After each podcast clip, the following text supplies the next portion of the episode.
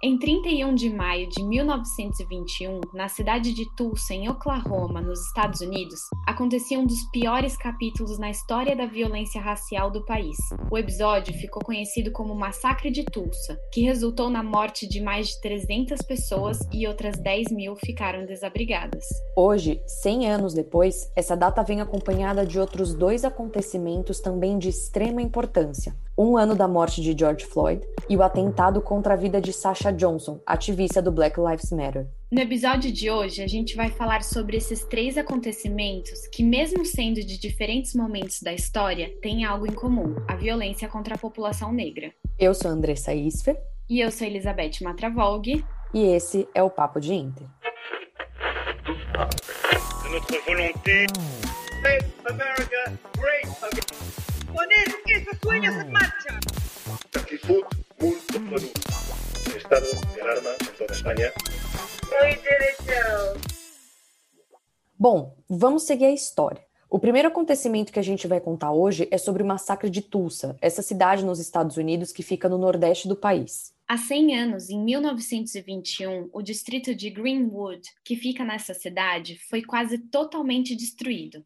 Segundo a Tulsa Historical Society and Museum, esse bairro era conhecido como Wall Street Negra, por ser uma das comunidades negras mais prósperas do país. E aqui é importante lembrar como era o mundo, mas como era principalmente os Estados Unidos em 1920. Foi uma década em que muita gente foi morar nas cidades, a mulher americana branca conquistou o direito a voto, o jazz estava em alta também, mas também foi uma época marcada pela Ku Klux Klan, um grupo terrorista que promove a supremacia branca e é autor de diversos ataques contra negros. Não precisamos nem falar que foi uma época marcada também pela segregação racial. Segundo um documento da Biblioteca do Congresso dos Estados Unidos, houve um período no país, que foi de 1910 a 1920, chamada de a Grande Migração, onde afro-americanos migraram para cidades em busca de emprego a princípio, né? mas depois para preencher lacunas, por assim dizer, deixadas pela Primeira Guerra Mundial. Só que eles enfrentaram discriminação nesses empregos, além da segregação em escolas e locais públicos e, enfim, por aí vai. A gente está falando de uma época em que existiam leis rígidas proibindo negros de frequentar o mesmo ambiente de pessoas brancas. E então você imagina em todo esse contexto a existência do distrito de Greenwood, que era formado por mais de 40 quarteirões cheios de hotéis, restaurantes, joalherias, farmácias, lavanderias,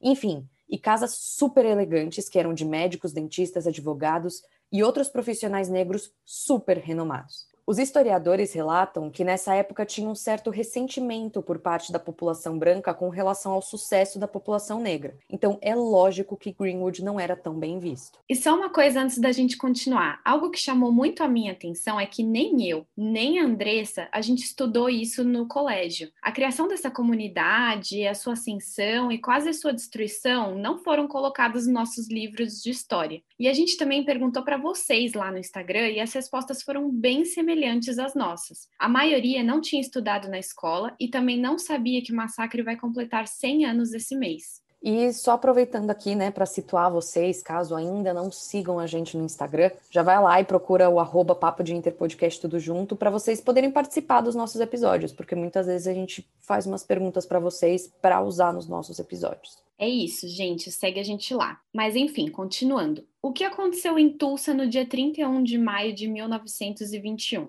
Pois bem, uma multidão de pessoas invadiu o distrito de Greenwood, incendiando e quebrando tudo o que viam pela frente. Não se sabe ao certo quantas pessoas morreram, mas segundo a BBC, historiadores acreditam que foram mais de 300 mortes e mais de 10 mil pessoas desabrigadas. Isso porque o ataque durou mais de 18 horas. Estima-se também que mais de mil estabelecimentos, residências e restaurantes foram saqueados e incendiados. E dito tudo isso, vocês devem se perguntar por que que isso aconteceu. Quanto mais a gente ia lendo sobre o assunto, menos sentido a história fazia. Mas, né, vamos aos fatos. Ainda segundo a BBC, tudo começou dentro de um elevador, o Dick Rowland, um engraxate negro de 19 anos, pegou um elevador de um prédio no centro da cidade de Tulsa para ter acesso ao único banheiro que negros podiam usar na região. Dentro do elevador trabalhava uma mulher branca chamada Sarah Page, de 18 anos. Ela teria dado um grito dentro do elevador e não se sabe ao certo o que aconteceu, mas a explicação mais comum dada na época é que o rapaz teria pisado sem querer no pé da moça. Roland foi detido naquela tarde. Acontece que o jornal da cidade, o Tulsa Tribune, disse que o jovem tinha sido preso porque tentou estuprar Sarah. Como a gente contou, 1920 era uma época de segregação racial bastante forte. E não havia crime pior do que ser acusado de agredir uma mulher branca. Então vocês já imaginam o desenrolar dessa história. O próprio jornal publicou um editorial dizendo que Roland seria linchado naquela noite. Um grupo grande de homens brancos foi até a delegacia e pediu ao xerife para linchar o jovem. O policial não deixou e depois chegou um grupo de homens negros oferecendo apoio ao policial para proteger Roland. Mas o xerife também não aceitou a ajuda deles. Acontece que no meio de tudo isso, começou uma confusão que gerou esse massacre. Um grupo de homens brancos saiu pelo distrito e começou a atirar aleatoriamente em qualquer pessoa negra. Entre as vítimas estão mulheres e crianças. Segundo a BBC, metralhadoras e até um avião foi usado no massacre. E os relatos da época contam que a polícia não fez nada para conter essa situação apenas prestou apoio em bairros brancos que sequer estavam sob ataque. O distrito, que foi quase todo incendiado, não recebeu uma viatura do Corpo de Bombeiros e a Guarda Nacional só chegou na manhã seguinte, quando quase todo o distrito já estava destruído. A Sarah, moça do elevador, retirou as acusações contra Roland, mas isso não foi o suficiente. A polícia acusou a população negra, que foi vítima nisso tudo, de ser responsável pelo massacre, e nenhum dos invasores brancos foi punido. A comunidade declarou um prejuízo prejuízo de 1,5 milhões de dólares, que nunca foram pagos por nenhuma seguradora. Então, sem nenhuma ajuda, aos poucos a população foi voltando ao distrito e em 1925 eles já tinham conseguido reconstruir boa parte da comunidade mas o crime caiu no esquecimento e só foi lembrado em 1997, onde uma comissão recomendou o pagamento de indenizações e a investigação de valas comuns que foram construídas no dia do massacre. Mas as autoridades não foram para frente com esse projeto. O assunto voltou à tona neste ano em que o massacre completa 100 anos. Três sobreviventes centenários do massacre discursaram no Congresso americano na última semana pedindo por justiça. Uma delas foi a Viola Fletcher, que, segundo o jornal La Vanguardia, disse lembrar dos gritos e do barulho do avião até hoje. Ela tinha sete anos quando tudo isso aconteceu. Outra foi a Leslie Benningfield Randall, de 106 anos, que refletiu sobre o que seria da sua vida hoje em dia se esse massacre nunca tivesse acontecido. Segundo ela, esse atentado roubou oportunidades para ela e para a comunidade, que até hoje não se recuperou totalmente desse crime. O último a discursar foi o irmão da Viola Fletcher, que tem 100 anos. De modo geral, os três falaram sobre como o distrito nunca se recuperou do acontecimento, como eles não tiveram oportunidade a uma educação de qualidade e a um emprego decente que poderiam ter tido se ainda estivessem em Greenwood sem falar dos traumas que eles e seus familiares viveram por todos esses anos.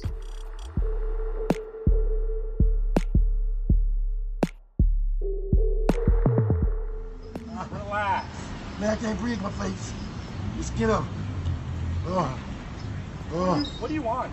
I can't breathe.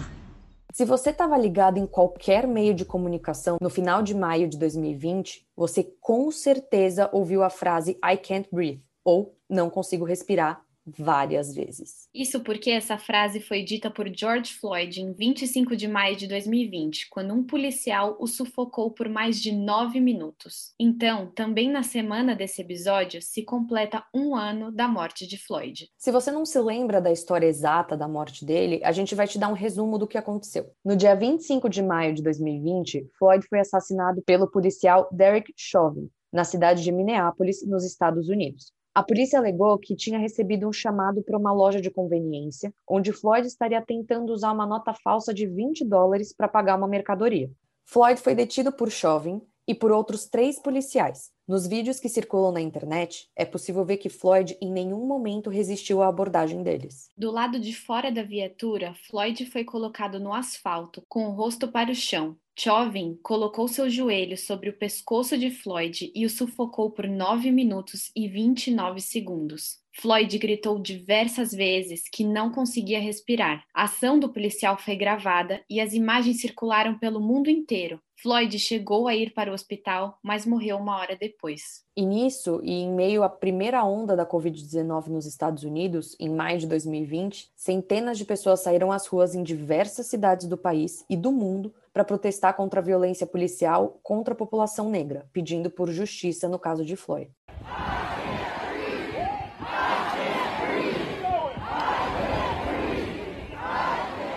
Eu não consigo respirar foi o grito da população que protestou durante dias e dias. Uma rua da capital dos Estados Unidos, em Washington, D.C., recebeu o nome de Black Lives Matter Plaza, Floyd ficou conhecido no mundo inteiro e sua morte escancarou ainda mais a violência policial contra a população negra nos Estados Unidos e em muitos países do mundo, incluindo o Brasil. O assassino de Floyd, que já havia sido demitido da polícia americana, foi condenado em abril de 2021. Sua defesa tentou argumentar dizendo que a manobra que matou Floyd estaria dentro dos padrões da polícia de Minneapolis. E a defesa ainda disse que Floyd teria morrido em decorrência do uso de drogas e não da agressão sofrida pelo policial. Todos esses argumentos foram rechaçados pelo júri, que ouviu chefes policiais e médicos legistas que mostraram provas contra Chauvin. Durante o julgamento, o ex-policial se recusou a prestar depoimento. Chauvin foi considerado culpado pelos crimes de homicídio culposo, negligência ao assumir o risco consciente de causar a morte de Floyd e causar a morte sem intenção por meio de um ato perigoso sem consideração pela vida humana.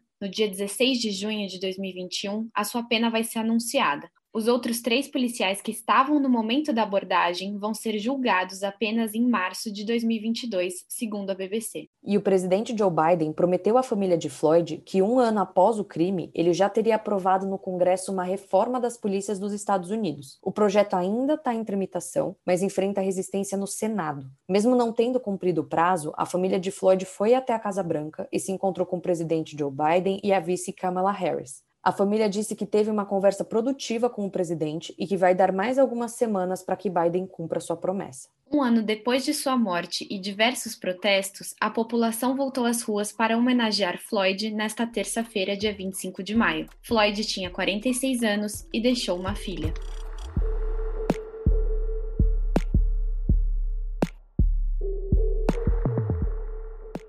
Neste bloco, nós vamos sair um pouco dos Estados Unidos, vamos atravessar o Oceano Atlântico e vamos chegar em Londres, no Reino Unido, onde outro acontecimento ligado à luta racial aconteceu recentemente. No domingo, dia 23 de maio, a ativista e líder do movimento Black Lives Matter do Reino Unido, a Sasha Johnson, foi baleada na cabeça. Segundo a última nota divulgada pela Polícia Metropolitana de Londres, no dia 25 de maio, o tiroteio aconteceu por volta das 3 horas da manhã. Sasha tem 27 anos, é ativista e formada pela Ruskin College em Oxford, na Inglaterra, além de fazer parte do partido The Taking Initiative Party, que é organizado por cidadãos negros em Londres. Mas voltando para domingo e ainda segundo a nota divulgada pela polícia britânica, a Sasha estava em uma festa em uma casa localizada no sul de Londres. De acordo com um comunicado do detetive-chefe das investigações, o inspetor Richard Leonard, Durante a madrugada, quatro homens negros que usavam roupas escuras teriam invadido a festa que ocorria no jardim da casa. Ainda segundo Leonard, os homens teriam iniciado um tiroteio, que acabou atingindo Sasha. A polícia disse que até o momento não há indícios de que Sasha seria um alvo dos criminosos. Outra coisa que chama atenção é que, segundo a polícia, não há denúncias prévias de ameaças de morte contra Sasha antes do tiroteio. Só um parênteses aqui: um pouco antes da gente finalizar o roteiro, no dia 26 de maio, a polícia de Londres soltou mais uma nota dizendo que havia prendido cinco homens suspeitos de envolvimento no crime. Mas até a finalização desse episódio ainda não ficou clara a relação desses homens com o crime em si. Em contrapartida, o partido de Sasha emitiu uma nota em sua página oficial no Instagram dizendo que considera o comunicado da polícia inadequado. Esse primeiro comunicado que a gente comentou aqui do dia 25 de maio. Ao contrário do que disse a polícia, o partido fala que Sasha já tinha recebido diversas ameaças de morte em suas redes sociais e nas redes do partido. Além disso, quatro semanas antes, o carro da ativista foi vandalizado e nada de valor foi roubado, apenas o seu megafone que ela utilizava nos protestos. O partido disse ainda que todos esses incidentes já tinham sido reportados à polícia. O partido complementou ainda que não há comprovação de que os atiradores eram quatro homens negros, uma vez que diversas testemunhas relataram que os criminosos estavam com os rostos cobertos, já que eles usavam balaclavas. Sasha foi levada ao hospital, passou por cirurgia e está internada em coma na UTI. Segundo os familiares, seu estado de saúde é crítico. E bom, como a gente já disse, esses acontecimentos se ligam de alguma forma, já que Sasha ficou conhecida ano passado após liderar protestos antirracistas e pedir por justiça no caso de George Floyd. Mesmo com a prisão desses cinco homens, as investigações seguem e vamos ter que esperar a polícia revelar o motivo do tiroteio.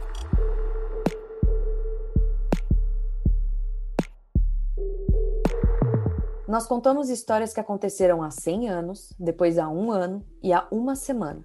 E todas têm algo em comum a violência contra a população negra. A gente queria contar essas histórias, mas a gente também queria recomendar livros e podcasts que vocês podem ouvir para se informar mais sobre os assuntos tratados aqui. Para isso, a gente decidiu mais uma vez dar voz aos nossos seguidores no Instagram e pedir indicações. Então, já dando um pequeno spoiler, fica de olho nas nossas redes que já já a gente solta esse conteúdo. E com isso a gente encerra o episódio de hoje por aqui. Não se esqueçam novamente de seguir a gente lá no Instagram, no arroba Papo de Interpodcast, tudo junto, e no Twitter, no arroba Papo de Inter, underline pod. Vai lá conferir porque a gente está bem falante por lá esses dias.